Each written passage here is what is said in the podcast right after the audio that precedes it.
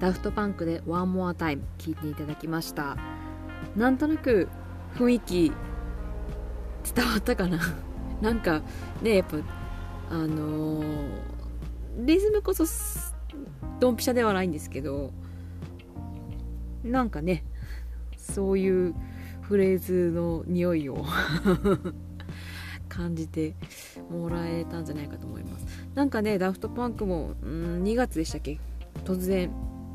衝撃的な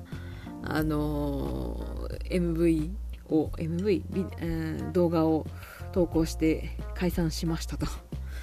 うんなりましたよね。なんかこれもこう何て言うんだろうな。いやたまたまだと思うんだけどうーんこのタイミングかーっていう うーん感じ？うん。を思いましたね。なんかこの「Do You」とかいろんな曲でダフトパンクっぽい雰囲気を感じてただけにうんなんかここ2020年とかまあ21年の頭でこう区切り、えー、終了という形を取るっていうタイミングまでこう重なってしまうっていうのは、うん、どういう力なんだろうなみたいな、うん、そういうこともちょっと、えー、ダフトパンク解散のニュースとあの動画を見た時思いましたね。はいまあ、あの曲がねあの似ているっていうことに対してなんかこうアレルギー的な何かを持つ人も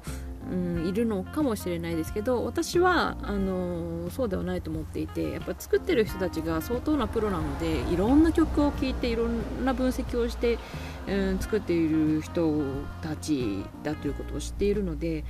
うん私の知らないところからのこう引用というか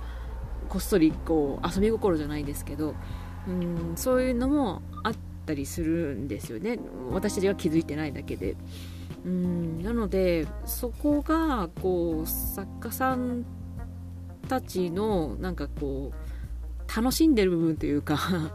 うん。なんかそういうのも感じるしやっぱりその何て言うんですかねこう引っ張ってくる元をたどることでもしかしたら何こういうことを感じてうん引っ張ってきたのかなって想像することも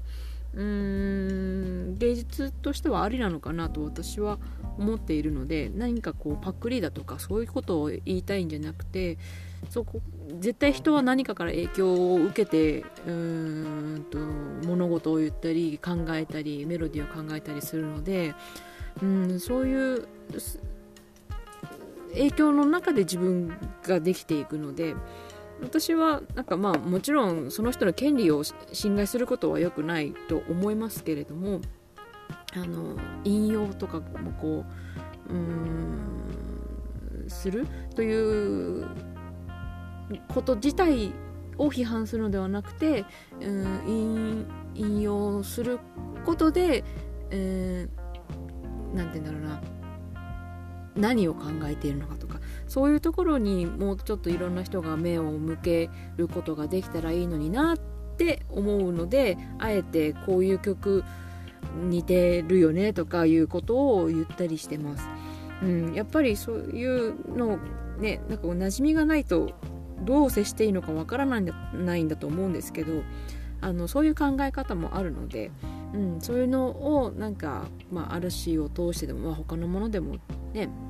星野源さんとかもすごいやっぱリスペクトのもとに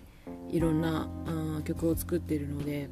うんやっぱりそういうお作法というか、うん、そういう世界もあるんだっていうのを知らない人は知ってほしいし知っている人はそうだよねって思ってもらえたらなんかちょっといいかなって思ってます。はい。ということで、えー、っと今日のあの他のアーティストの曲1曲はかけようとこのポッドキャストでは決めてるんですけど今回は、えー、ダフトパンクの「One More Time」をお送りしました。はい。では次、えー、This is 嵐最後の曲ですね。もうこの曲以外に最後を貼れる曲はないでしょう、えー、やっぱり今でもねあの何て言うんですかね。ライブで歌った時の光景が思い出されますしこの曲に、うん込めているもの自分たちは、休止するけれども音楽は Spotify にも残してあるし終わることはないよと。言ってることとやってること一致してますよね、うん、そういう筋の通ってるところが、うん、嵐のすごいところだなと思います。はいそれではだらだら喋っても仕方ないので